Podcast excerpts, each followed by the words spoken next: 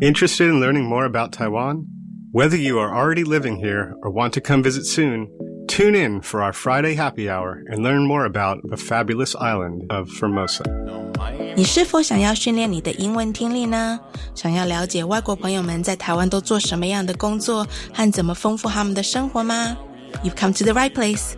Tune in each and every Friday from 3.05 to 4 p.m. with me, your host Beverly. 每个礼拜五的下午三点零五分到四点，欢迎收听国立教育广播电台的 Friday Happy Hour in Formosa。我是主持人 Beverly。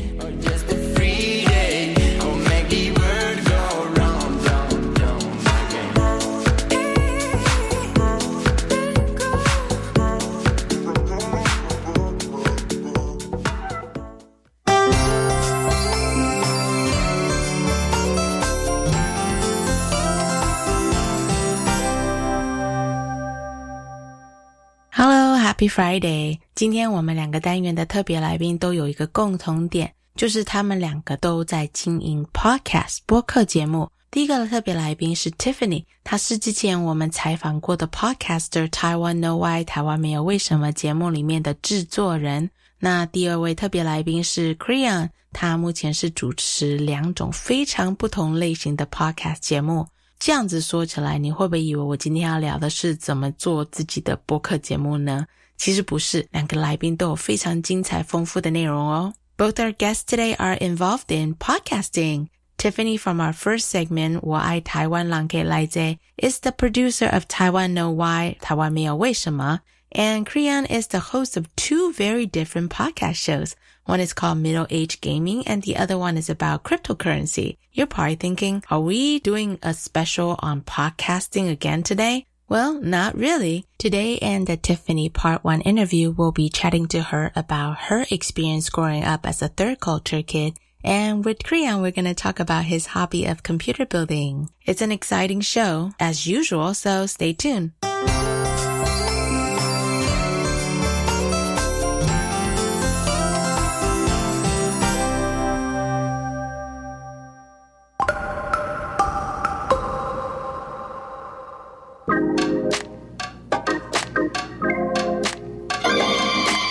我爱台湾。让开来者。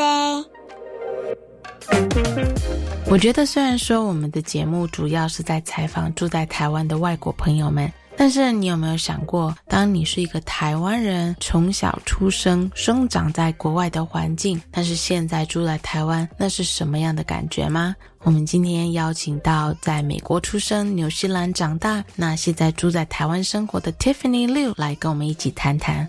So our show is mainly focused on foreigners or rather expats living in Taiwan. What if you're Taiwanese, but you grew up in a different country and you sometimes feel like you can relate to both the Eastern and the Western sides of things? Well, today we've invited our guest Tiffany Liu, who was born in the United States and grew up in New Zealand, to chat about what it's like growing up as a third culture kid.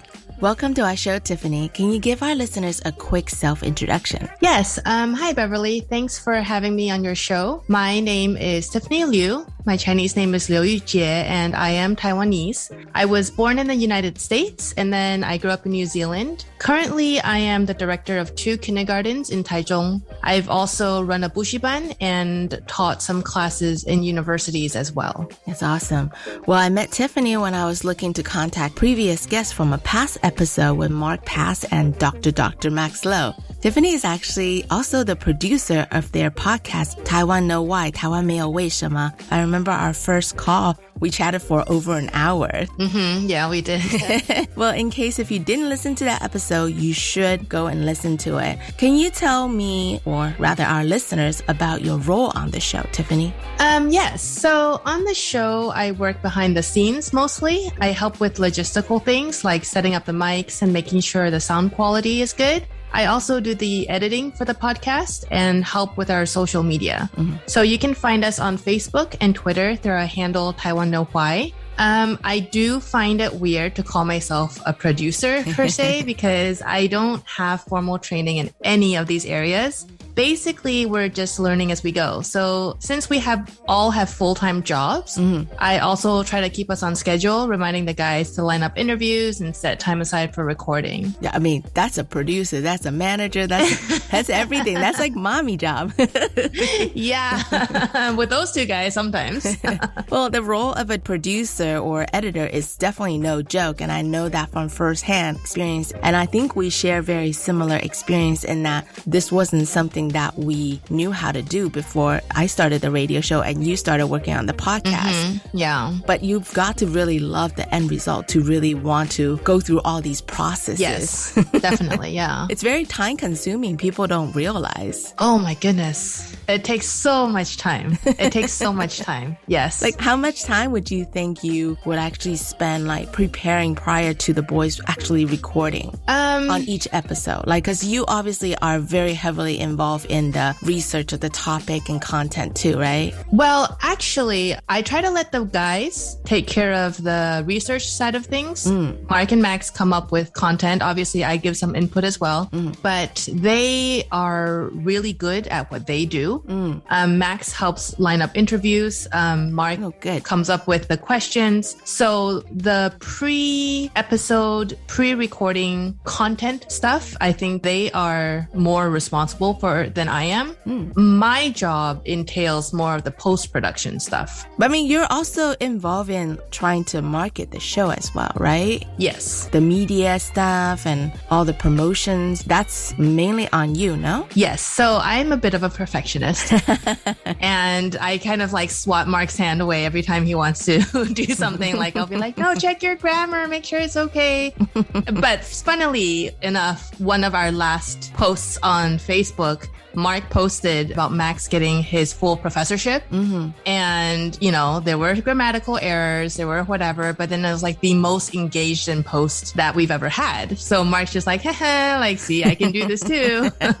no, but yeah, like social media does take a lot of time in that we have a lot of listeners who will engage with us. Hmm. And I want to make sure that they get a quick response. Mm-hmm. Sometimes the guys are working, so I am responsible for that. And then also, you know, just thinking of ways to kind of promote episodes without really being like, hi guys, we have a new episode. Please come listen. Right. So finding creative ways to share our content with our guests. Mm-hmm. And part of it is also while we do our interviews, we take mm-hmm. pictures, we take videos. We want to give our listeners like a behind the scenes look. Mm-hmm. So to do that well, you also have to kind of curate what you're putting out there. Mm-hmm. So that also takes time. Yeah. When I think about it sometimes, I'm so jealous because I'm like, oh my God, I have to do it all. I'm a bit of a perfectionist too. And I really want to like make my Facebook contents good, my Instagram posts good, you know? But a lot of times I'm just so exhausted. I'm like, oh my God, can somebody else come help me? Yes. Yeah. So for us, it's just like we do have to remind ourselves right now, this is, I wouldn't say it's just a hobby, but it isn't something that we need to be giving ourselves stress over. Um, we really want to do a good job. So, of course, we mm-hmm. try to put our best foot forward. But, mm-hmm. you know, a couple episodes ago, one of the episodes was late. Mm. And that was because it was a long vacation or a long weekend. And I was like, you know, our listeners will understand if, you know, our episodes come out a couple days Yeah. later. Like it's not end of the world important, right? So, Right. you know, I, I do have to remind myself to just kind of relax a little bit and just really have fun because once I put so much pressure on myself to get things out, then it becomes a chore. Right. Then it's not fun, right? And it's not, Right. it's hard to stay engaged. If you guys are not listening to the show already, you really should because it's a really fun show with a lot of interesting topic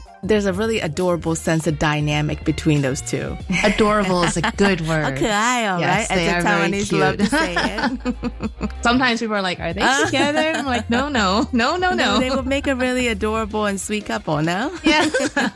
well, I definitely got the boys' side of the story about the podcast, how it came about, but I wanted to get your side of the story. What made you guys decide to do this podcast? Okay, so as Dr. Dr. Max Lowe can attest to, Mark can be quite persuasive persuasive. Mm-hmm. And truthfully, it's not that he outright asked us to help him with this endeavor, but I think because Max and I both understood the value of Mark's idea and his perspective, mm-hmm. he has a very interesting take on life in general. Um, he is quite creative. Mm. So he sees things in a different way. And I don't want to say only because he is a foreigner, mm. because not all foreigners might think the way he does, mm. right? So with his background, he asks a lot of interesting questions, mm-hmm. which even Max with his two PhDs and being super, super Taiwanese, he's like, sometimes I don't know. And of course, I, Tiffany, have no idea. So I truly think that the premise of the show is great. Mm. So we were more than happy to join in with him. On my end, even though I am Taiwanese, having grown up overseas, I find myself as an adult mm. wishing I had learned more about my own culture. Mm. So this podcast has given me the opportunity to gain a deeper understanding about Taiwan, its people, its traditions. It's truly made me, as cliche as it sounds, like appreciate Taiwan and be proud mm. to be Taiwanese. Right. Right. That I have the ability to speak Taiwanese mm-hmm. with a lot of our interviewees mm-hmm. has also made me feel a little sense of belonging. Mm. Like, hey, even though this girl grew up overseas, you know, she can speak their language, she can talk to them. And it really has made an impact on the way I view myself. The one thing that really intrigued me during our pre-interview chat is that you have a very unique experience growing up in a, it's not quite traditional, but it's definitely a Taiwanese household. Can you tell us what that was like for you? Yeah, that's funny you should ask that because I just gave a talk about this mm. to some university and graduate students earlier mm-hmm. this week.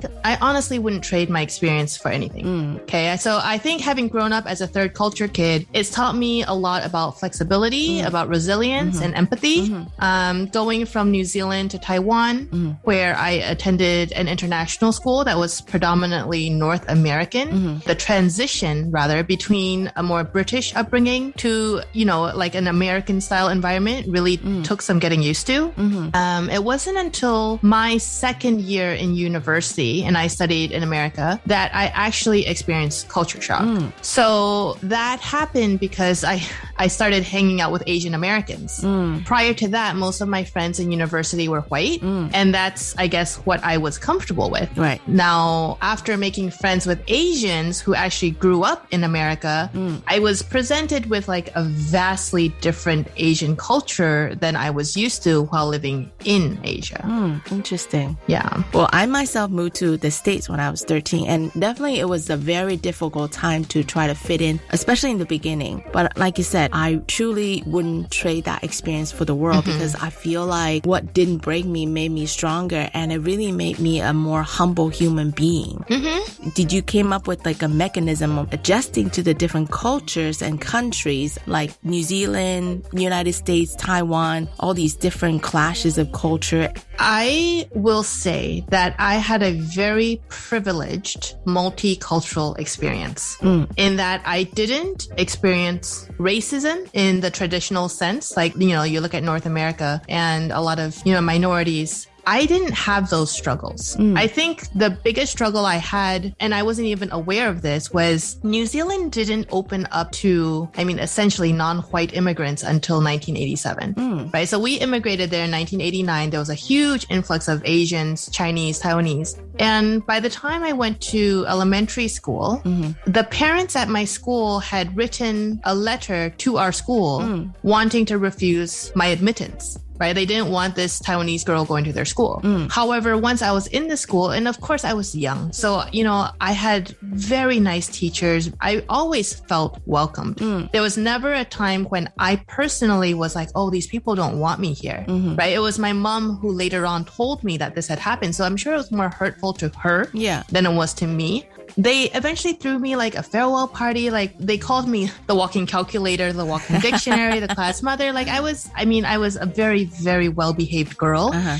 So I don't know. Like, I guess I didn't really have to cope Mm. with anything because I wasn't ever shamed, ridiculed, not much, right? Like, I mean, there's kid stuff, right? Like, there's things that happen that I just brush it off as like kids being mean. Mm. And I guess I never really felt bad about being Asian or Taiwanese, right? Like, Mm. maybe, you know, my mom would pack these lunch boxes for me and she was so sweet. Like, you know, drumsticks, she'd put little like aluminum foil or New Zealand aluminium foil on the end so that our fingers wouldn't get dirty, you know, but like we'd mm. open up our lunch boxes and like you'd see the kid's nose kind of crinkle, like, what's that smell? Mm. You know, like, Yeah, yeah, yeah. but ultimately, I didn't have those struggles. Mm. My struggle, however, is, and to this day, is language. So my Mandarin Chinese is not perfect.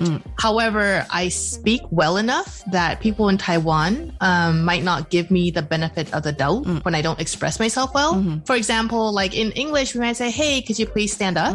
Right? But in Mandarin, I used to say "请你站起来," which I only recently found out can be taken as quite offensive. Like, you know, a teacher being like, 请你去做什么? Like, it's not really a please, would you mind? It's Yeah. more like, go do this. I'm speaking to you Yeah. kindly but sternly. Uh-huh. So I guess like rather than saying like 请你, Uh. which is again quite stern, it might be more polite to say like, "Oh, mafani," uh. right? So little things like that, and I think I can come off as a bit mean or I think rather straightforward very straightforward, Yeah. right? Which again, in Taiwanese culture is not the best way to conduct yourself, Right. right? Yeah. Um, so another struggle is that because I'm outwardly Taiwanese, people are surprised, like, why don't you know this about Taiwan or mm-hmm. Taiwanese culture? Mm-hmm. You know, whereas when I'm in America, my English is, I mean, my English is pretty good, right? It's, I mean, it's my first language. So people just assume that I grew up there and they'd also be like, why don't you know this? Mm. You know, like for example, one time I just gone over there for university and at that time, Taiwan didn't have a lot of Starbucks. Mm. So we used to have to go up to like TAS by in Tianmu, there was a Starbucks there, so we'd go there to order our coffee. But in Chicago, so my new friends and I went down, mm. and this guy behind the counter was quite, quite rude. Mm. So I was like, just give me my order, leave me alone. But as I started walking away, he shouts out, What's your name? Mm-hmm. And I just looked at him like, why? Like thinking, you know, you've been rude to me and my friends this entire time, mm-hmm. and now what? You want my number or something? Mm-hmm. And then so I asked him, I'm like, why do you want my name? Uh-huh. And he just looked at me like I was so stupid. And he was like, so I can put your name on your cup so you can get your coffee?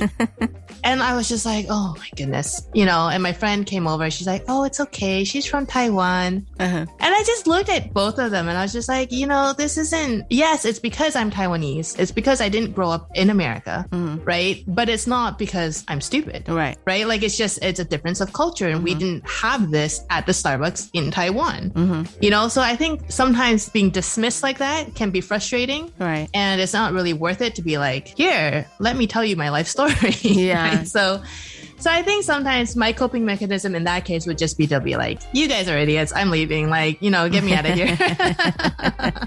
Obviously, your unique cultural background experience has shaped you into the person that you are today. Do you feel like you relate more to the Taiwanese side of you, or rather the Asian side of you, or the more Western side? oh, this is tough. Um, okay. If you ask me where I call home, mm. now I would maybe, maybe say Taiwan, mm. but still with some reservations. Mm. Because, okay, like we have a house here, my parents live here, my family business is here. In that sense, Taiwan is home. Mm. But I'm not necessarily comfortable living here. Like I still feel a bit like an outsider when I talk to people. Mm. You know, I have to explain my background, you know, why I can't understand them, why I can't read the Chinese characters. Mm-hmm. But I wouldn't be comfortable moving to the US or to mm. New Zealand either. You know, I was only in the US for four years of university. Mm-hmm. So uh, it's tough because I would say I'm much more Western than Asian in mm-hmm. my thinking, in my demeanor, in my approach to life.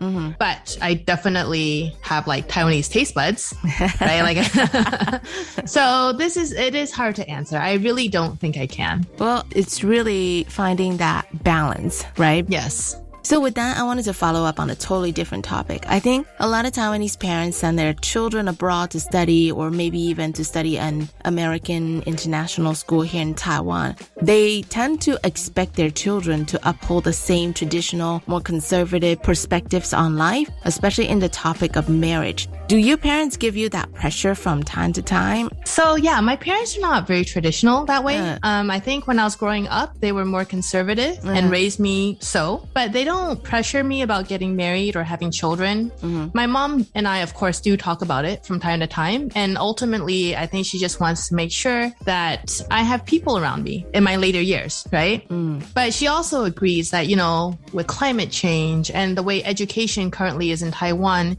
you know, not having kids is okay as well. Mm. And I think that also because I am open to adoption and fostering, mm. I don't worry like I think many people do mm. that if I don't have my own children now, that when I get older, I would lose that opportunity. Mm-hmm. So yeah, I think I'm I'm quite lucky. Like my parents are just like, you know, whatever makes you happy, whatever you're comfortable with, we are okay with that. That's really refreshing to hear because that's not a very typical Taiwanese um, or rather Asian parent perspective. And obviously, they were very forward thinking of their time. Yes, yes. And they really wanted to focus on your happiness 1st I think they've definitely raised a very independent thinking modern day woman. yes, they have. Thank you. Yeah. Uh, well, that's quite interesting. This kind of brings into the next question because your actual day job is actually in early childhood education here in Taiwan. And I love to hear what your take is on the current education environment. okay. I understand the school that your family operates, it's a totally different way of education than, let's say, a regular Taiwanese school, right? Okay, so yes, though I mean I do have to say that quote unquote regular Taiwanese schools are also evolving and changing, which is a sign of our times, right? I think mm-hmm. most of us would agree that the traditional style of rote learning is not developmentally appropriate.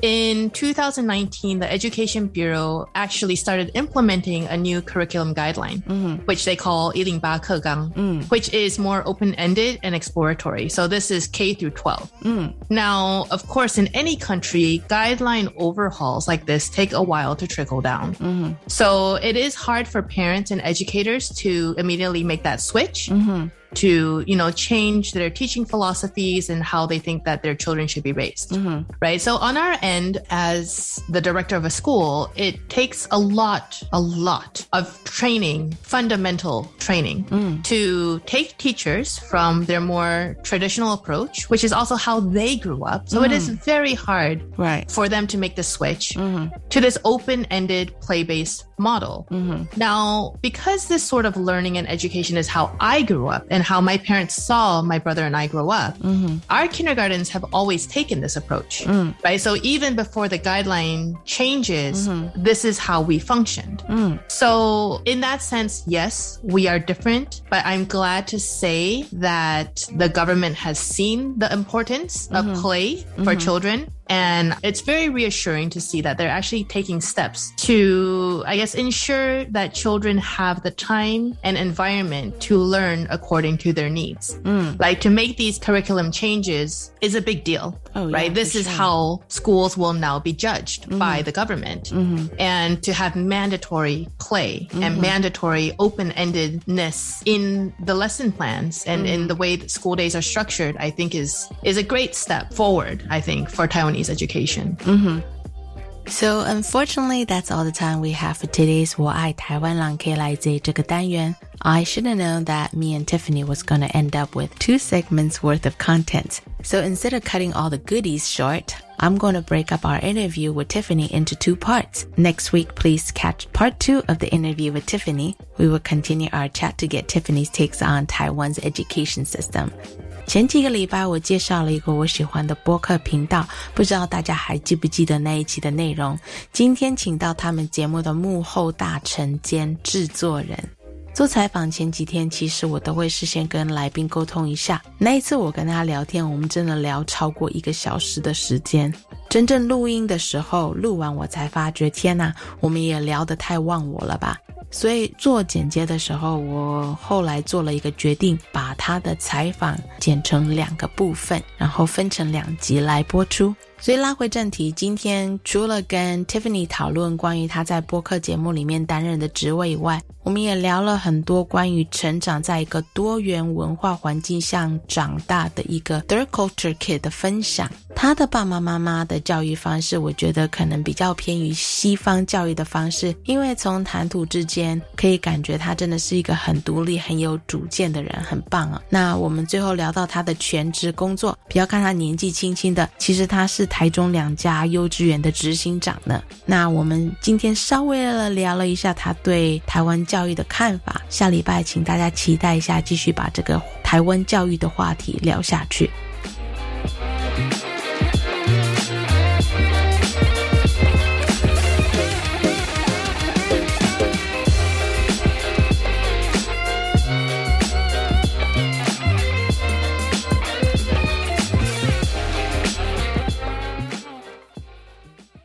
我是陈建仁。Omicron 病毒株传染力极高，但多数传染者都是轻症或无症状，这是危机也是转机。施打三剂疫苗可以减少死亡率超过百分之八十五，高危险群还要再打第四剂。有症状的人一定要早期检查。政府已备足医疗能量，让有需要的病人得到妥善照顾，度过这波疫情，台湾就能迎向正常生活。有政府，请安心。以上广告由行政院与机关署提。提供哦，最近很不顺，家里蚊子又多啊，今天又觉得头痛发烧，该给师傅看看了啦。是不是还有后眼窝痛、肌肉关节痛？出诊。哎啊，你怎么知道？你也是哦。哎呀，这是登革热症状，家里积水要肠道，否则容易长病媒蚊，引发登革热。啊，这么严重哦。对呀，赶快去看医生啦！有问题就打一九二二防疫专线。以上广告由卫生福利部疾病管制署提供。在台湾，平均每四十分钟就有一条生命因为肝病而死亡。别害怕，肝病有药医，只要抽血做检查，定期做超音波，按医生指示接受治疗，就能降低肝癌发生率。哦，所以肝病也不是那么可怕的喽。没错，请记得主动接受肝炎筛检，主动询问医师检查结果，发现肝炎要赶快治疗哦。以上广告由国民健康署提供。海洋教育推手奖即日起增建到七月十一号。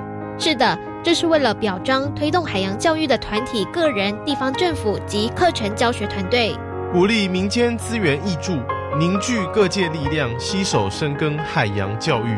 欢迎政府机关及各级学校踊跃推荐相关资讯，请上网搜寻“海洋教育推手奖”。以上广告是由教育部提供。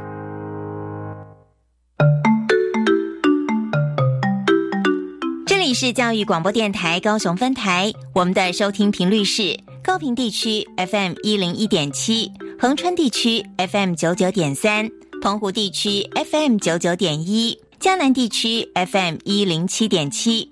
欢迎您收听教育电台所制播的优质节目。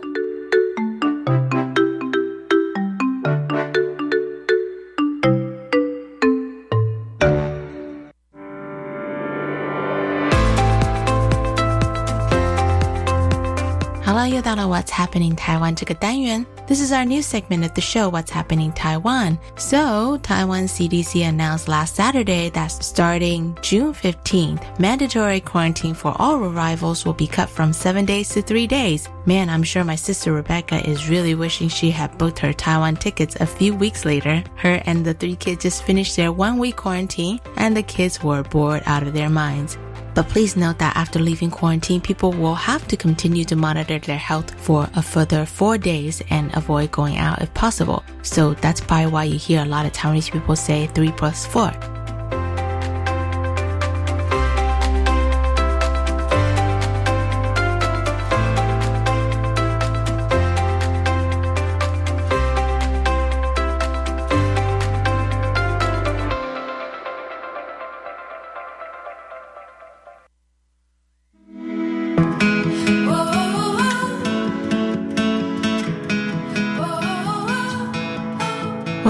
礼拜都会播放一首由外国朋友表演或者是创作的音乐歌曲。那最近我发觉我们节目脸书上常常会有外国朋友私讯，因为他们也想参与这个节目，真的是让我很高兴，因为这就代表了我们的努力，大家有在认同。今天这首歌曲是由桃园的 Oli 所创作的原创歌曲，叫做《Confetti》by 欧玉。欧玉其实就是 Oli 的中文名字发音。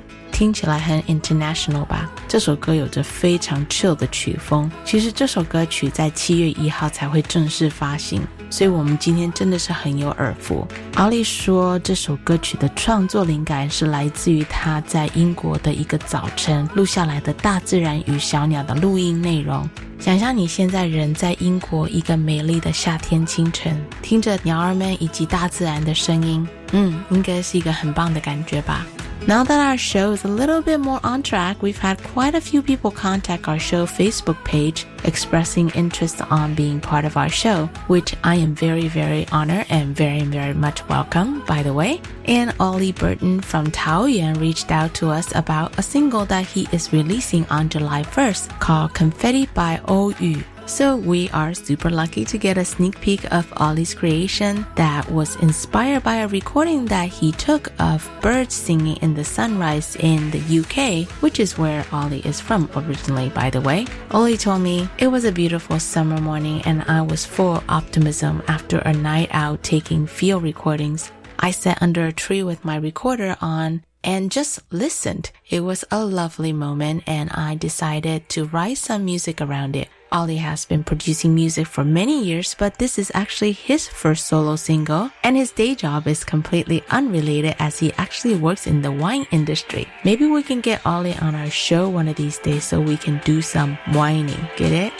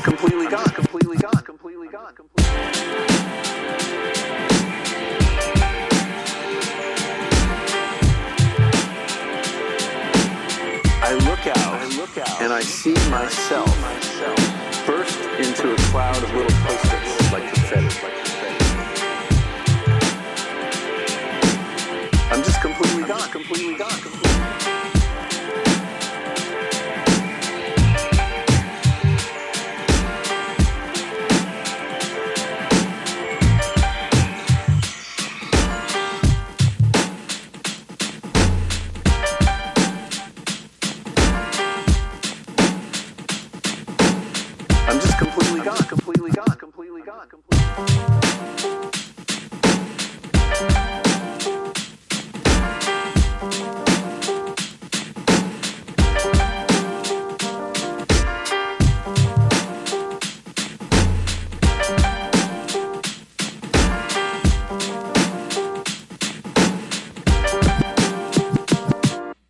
And I look out again, and I'm, I, I've been transformed into a, a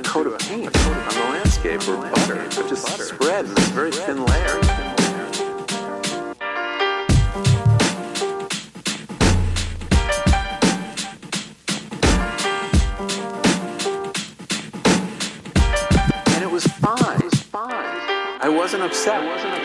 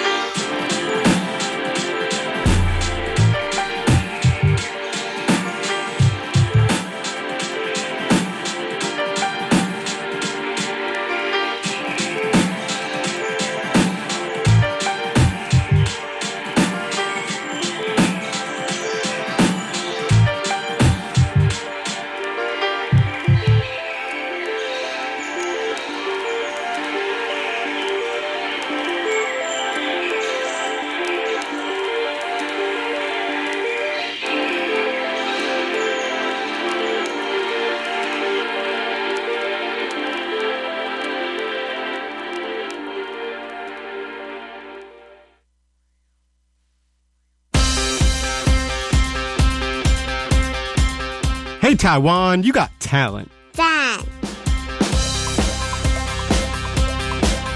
又到了台湾 Got Talent 外国朋友秀才艺这个单元，我们每一集都会邀请来宾跟听众朋友们分享他们的才艺或者是嗜好。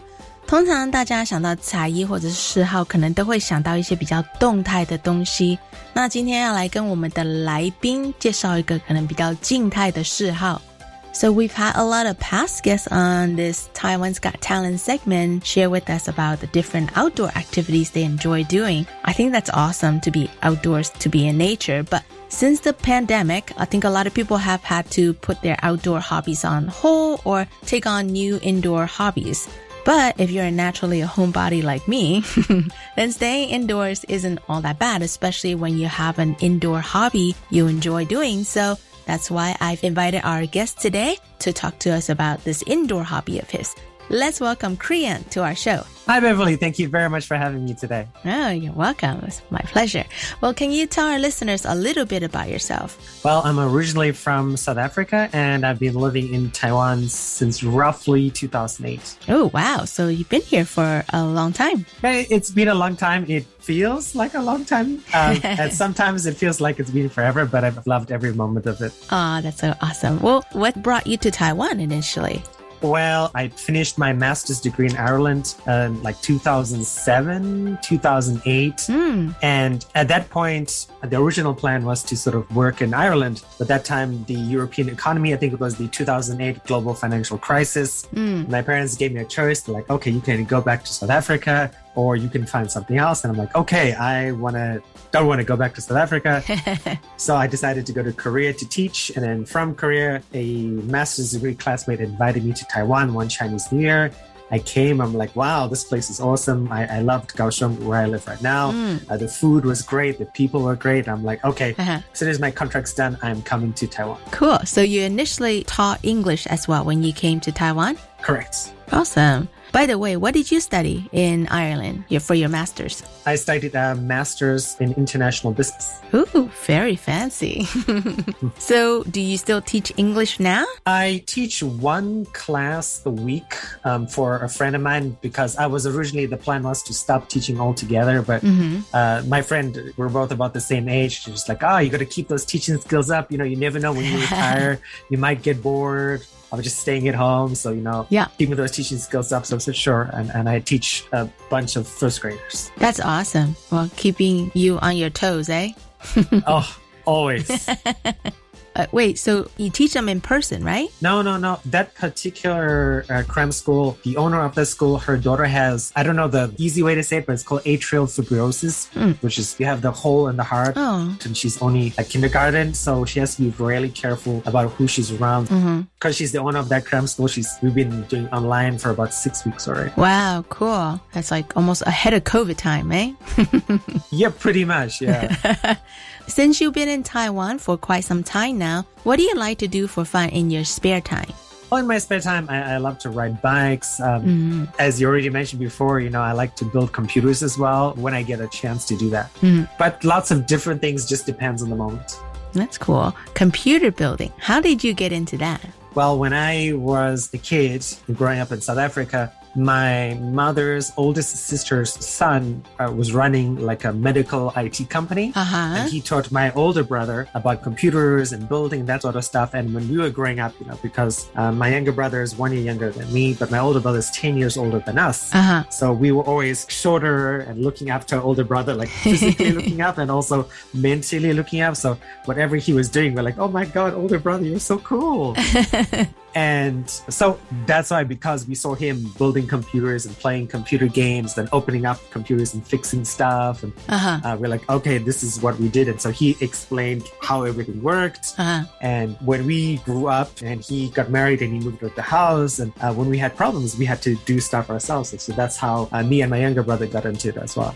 Like, how old were you when you first encountered this computer building thing? Probably like I would have been eight years old when I saw my my older brother like open up the computer and try to figure out what is going on. Yeah. Oh wow, so young. That's such a cool hobby to have because last year I bought a new computer and I remember thinking only if I was very computer savvy and I got to build exactly the way I wanted it, you know? But instead I paid like a big hefty price for a whole bunch of stuff I didn't need.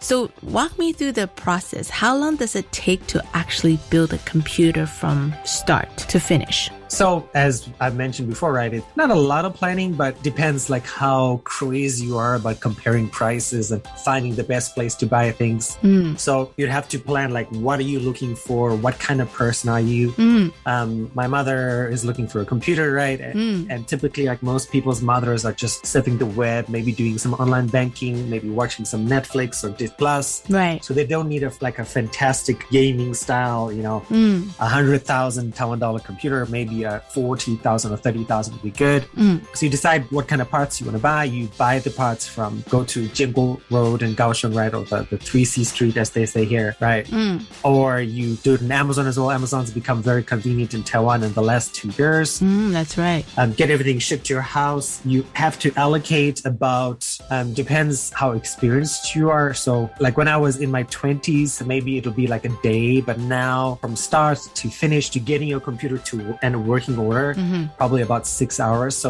put everything together. You plug everything in. You hit that power button. It turns on. You install your motherboard drivers.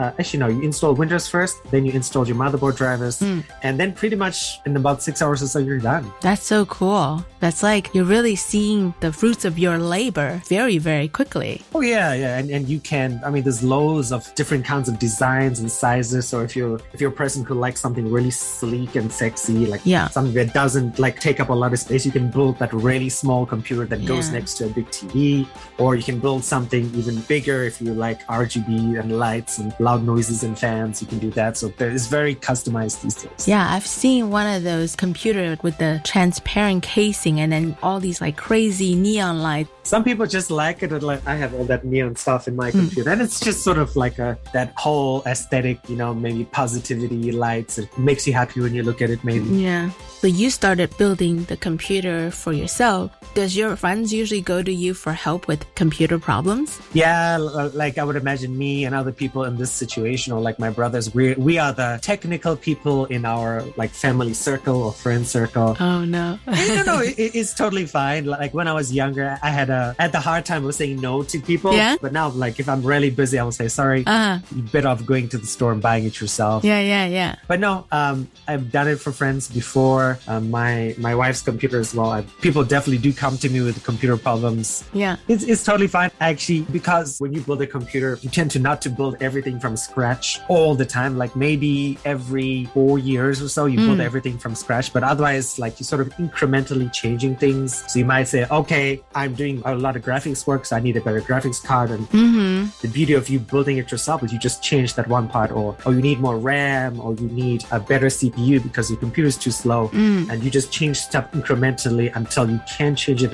no more, and then you start from scratch again. Mm. So there's a lot of computer terminology, right? If you're talking to somebody who is not computer savvy, does it get frustrating sometimes during the whole communication process? Um, th- the terminology is not too bad. It's Mm. fairly simple, like like English or Chinese. The the words are there, like motherboard, right? Mm-hmm. And because there are not a lot of components that go into uh, like a basic build, like if you're building a computer for like your regular non-technical friend, you have no problem. Mm-hmm. You might spend five to ten minutes explaining what stuff is doing, and like usually Yes. when I go to a friend's house, right, they're like Uh-huh. they just sort of leave me alone while I'm building Yeah, their yeah. computer, and I just listen to some music and just sort of like Uh-huh. zen out and stuff. Yeah. It's it's rarely ever frustrating once you have experience. That the only frustrating part is like is after you put everything together and you hit the power button and it doesn't turn on. Oh no. That's happened a few times. Like, oh my god, did I forget to plug something in? And you have to take everything apart. And like, okay, let's please, please, please turn on. Yeah, it's like building an IKEA furniture. You always have to do it twice, you know? Exactly, exactly, exactly. That's so funny. Actually, this is totally a side question. I once saw like a YouTube video of this guy who cleans computers and laptops for a living. And he takes it apart and he like just cleans it inside out. Have you ever done that before with your computers? Oh yeah, I whenever I go back to South Africa to visit my mom's house, I will do that with her computer because she's 75 and she's Oh. definitely not going to do that. I do that for my computer as well. Yeah. Like during Chinese New Year because, you know, Kaohsiung, I mean, I think Kaohsiung is pretty dusty. Yeah, city life. Yeah, exactly. And so you have to open up because dust sort of wears down your components. And Mm. if you've spent, you know, how many thousands of dollars on your stuff, you want to make sure it lasts a long time. Yeah, well, that's definitely a good skill to have because you know how to take it apart and put it back together. Whereas, like me, I would probably just have to take it to somebody professional to do it, you know? And that YouTube video that I saw, it was pretty disgusting because people often eat while they're on the computer. So, like, some of these computers he opened up had like cockroach in it. It was like, ugh, that's. Oh, no. it was pretty gross. I'm gonna have to send that video to you. So I understand that you actually have your own podcast as well, right? What's the podcast about? Uh, I have two podcasts. Oh, two? Yeah, uh, one is with my former coworker. He, we do, we talk about games and gaming and stuff. Mm. Um, another one is about cryptocurrency. Oh, cryptocurrency. That's really cool. Well, it's not new in Taiwan, but I think Taiwan kind of caught on a little bit later than everybody else, right? In a sense, yes. Uh, there, there's still uh, like a lot of surprising things. Like um, you'd never know your neighbor was like mining cryptocurrency in their house. um, I remember walking downstairs and looking at the Guan Liyuan, and he was like, "Yeah, the, the neighbor threw away his Bitcoin mining machine." I'm like, "Oh wow, he was mining Bitcoin, really?" How old was he? He's got to be like 40, but he had like two $10,000, like not Taiwan 10,000, American $10,000 Bitcoin mining machines in the lobby. Oh, And wow. I was like, wow. People surprise you all the time, right? Exactly. I mean, because Taiwan's such a like a private place, people don't really talk. I'm, I'm secretly making money in my apartment. Yeah, but that's so funny that you said people are private, but you know, when you're looking at other people's computer, they're like an open book to you, right? Oh yeah, for sure. Have you ever uh, helped your friend with some computer stuff and you're like, what? And find out something new about your friend? Oh, t- totally all the time. People with like poor password security or people with like One, two, three, four. Come on. yeah, yeah, yeah. And people are like, oh, they don't know where the stuff is. Like you need like like a operating system CD, right, or something to install Windows. and like, oh my god, I don't know where that is. You don't know where that is. We can't keep going. Why did you call me here today? I think uh, this is a funny story. Ho- hopefully, my dad doesn't get mad at me for sharing this. One time, he got so frustrated with his computer, and then he called me. And you know, you probably feel the same way too. Sometimes it's really hard to help people remotely with technical computer stuff because you can kind of see what they're doing if they're, you know, doing a video. But my dad's like, this computer isn't working. And in the end, he just forgot to turn on the power button. And then I ended up having my niece going over to my dad's house and she's like, yeah, he just forgot to turn on the computer. Oh no. Yeah, no. Do you ever help your, for example, like your mom with computer stuff through like, you know, conference calls? Like all the time because I mean, since I left my house when I was like 17, we have weekly Mm. calls with my mother. Mm. And sometimes like my mom, the webcam issues or Oh, sound yes. issues, like the recent thing. And it, we're lucky in that my youngest brother still lives with my mom. So Mm, cool. if there's any computer issues, it's just like, hey, bro, can you sort out mom's computer so we can have a Skype chat? Well, you must be a really patient son. Yeah, I, I mean, I'm I'm lucky in that. Like, I don't know if you find that like when you don't live with your parents, Uh-huh. you become more patient when you do go back home because you realize I'm only home for a week Aw. or two weeks or a month. Yeah. So it like whatever happens, you're like it's okay. but my younger brother's there like 24 seven with my mom, so he's a bit more impatient with my mom. Well, you're a really sweet son, so. Thank you. but I'm not as patient as you are, I think. but I am definitely the go-to guy in my family when it comes to solving like, you know, phone or computer issues. Will you talk a little bit about, I'm just going to throw in some bonus questions because I feel like it's kind of fun to tie it in. You, you also said that you love cycling. What are some of your favorite places to go uh, cycling? Uh, I think I just got back into cycling like probably about a year and a half ago. Mm-hmm. I grew up cycling in South Africa. Oh, cool. Um, for a bit, and, and I love because South Africa is wonderful. It's very similar to Taiwan to Mhm. cycle, like lots of green places. Mm. I don't cycle too far in Kaohsiung because I tend to cycle by myself because of my odd work hours. And if you know something bad happened, I, I don't want to be stuck somewhere on some road Yeah. far away. So Totally. I tend to cycle around Love River here in Kaohsiung. There's like a seven kilometer loop that I do do like 10 times or 9 times depending on the day. Kaohsiung is actually a beautiful city to do like city cycling. It's so nice. Like there's so many different places to check out and I love all the public facilities. Oh yeah, yeah. There's there's loads of routes here. Like I know a bunch of cyclists. They go from where I live in Zuoying, go to Qishan, come around back. Oh, wow. Yeah, and people who go Kaohsiung to Pingdong and back as their regular cycling. Oh, wow. I mean, Taiwan's like all connected, and, are like small roads for cyclists to do that. So it's, it's, there's loads of possibilities here.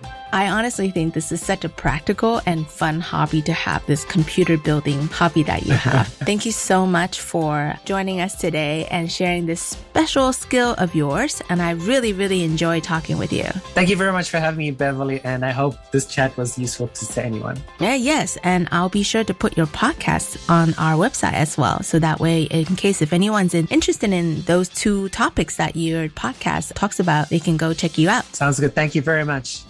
I was actually super slammed before I got to interview Crian, so I only got to briefly listen to one of his podcasts. And it was only after we had finished our interview that I really got a chance to listen to both his podcast shows. I knew I really loved his voice when we did our interview, but man, Crian is a really good podcast host. One of his podcasts is called Middle Age Gaming, where him and three of his friends talk about gaming and the other crypto coin podcast, he made it really easy to understand crypto coin, even for a financial term dummy like me.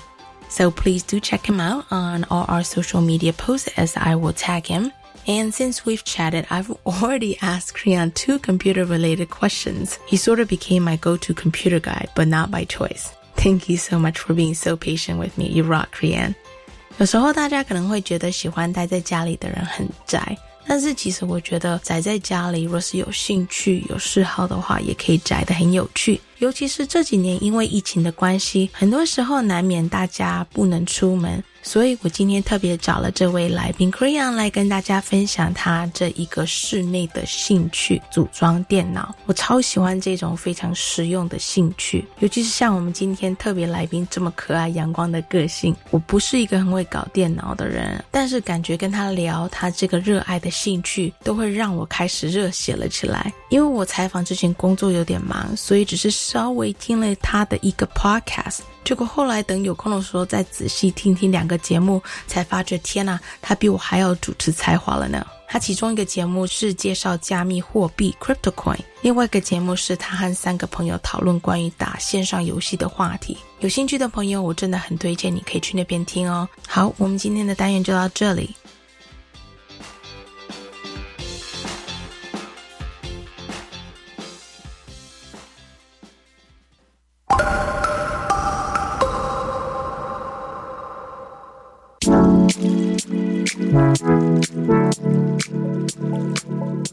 又到了节目的尾声，今天除了跟 Tiffany 聊关于她在播客 podcast 节目里面担任的职位以外，我们也聊了很多关于成长在一个多元文化环境下长大的分享。我觉得很多人都很想要等小孩子大一点的时候把他送出去出国留学。嗯，其实以一个过来人的角度，我觉得有的时候也要真的好好考量一下，这样子的一个变化会带给小孩子什么样的影响。我觉得 Tiffany 很很棒的地方是，虽然他生长的环境造就了他拥有这些比较西方的观念和个性，但是其实 Tiffany 利用他在做这个播客节目《台湾 No 外》，都有透过这个节目更加的认识，而且努力的去认识、了解台湾的所有人事物。那天采访的时候，我们真的是聊得很开心，所以我就安排把他下一半段的采访变成下个礼拜五的内容，所以请大家期待。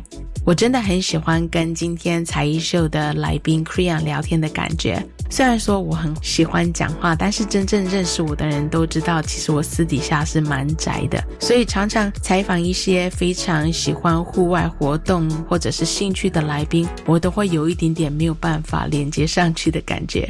所以我也希望能够多多介绍像是 Krian 这一种比较静态的兴趣或者是才艺。听众朋友，你们身边有没有有趣的外国朋友，有着不为人知的才艺呢？私讯我们的节目连书吧。I hope you've enjoyed our show today. I want to thank our guests Tiffany and Crian today. I really feel like I'm constantly meeting new friends all around Taiwan with this show. It's always so much fun to chat with our guests. I'm so grateful that we've had such wonderful guests on our show, and they are all so willing to share their experiences and knowledges with you and me. 好啦，今天的节目就到这里。That's all the time we have for today. We hope that you will join us at the same time next Friday from 3:05 p.m. to 4 p.m. Until then, enjoy the rest of your day and have an awesome weekend ahead. 希望大家能够有个美好的周末。下礼拜五同一时间下午三点零五分到四点，请继续收听 Friday Happy Hour in Formosa. This is your host Beverly signing off. 再会，下礼拜见。 See you next week.